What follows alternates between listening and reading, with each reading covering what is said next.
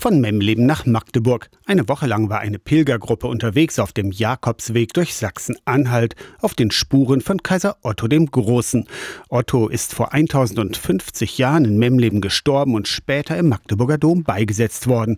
Ob er wirklich auf dem Jakobspilgerweg überführt wurde, das ist unklar, aber nicht unwahrscheinlich. Am Samstag sind die Pilger in Magdeburg angekommen und ich bin auf dem Weg ein Stück der Etappe von Alterode nach Quedlinburg mitgepilgert. Und zwar ab Gernrode nach dem Mittagsgebet. Jetzt müssen wir gucken, dass wir den richtigen Weg nach Quedlinburg finden. Also dann, Treja, kommt also bitte mit. Pfarrer Sebastian Bartsch aus Hettstedt ist Präsident der Jakobusgesellschaft Sachsen-Anhalt und hat zusammen mit Christian Ans vor Jahren den 400 Kilometer langen Jakobsweg durch Sachsen-Anhalt sozusagen erfunden.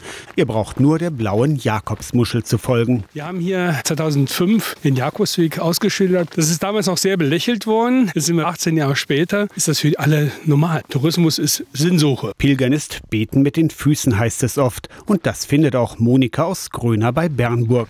Ist schon intensiver, ein bisschen Einkehr. Das war gerade Gernrode, hat mir sehr gut gefallen. Wir waren schon auf dem Mosel-Camino und wir waren letztes Jahr von Porto nach Santiago de Compostela gebildert. Pilgern ist aber auch Begegnung, sagt Jens aus Blankenburg. Die Begegnung am Wegesrand, wenn man allein nur mit so einem Pilgerstab so durch die Stadt läuft, brechen einen schon Leute auch so an. Jakobspilger erkennen sich. Kurze Zeit später bei der Ankunft in Quedlinburg. Du läufst jetzt nicht nach äh, Santiago. Also wir zwei sind 2600 Kilometer auf dem Jakobusweg gelaufen. Von unserer Haustüre bis ans Ende der Welt. Äh, wir sind Franke. Begegnungen auf dem Jakobsweg zwischen Gernrode und Quedlinburg.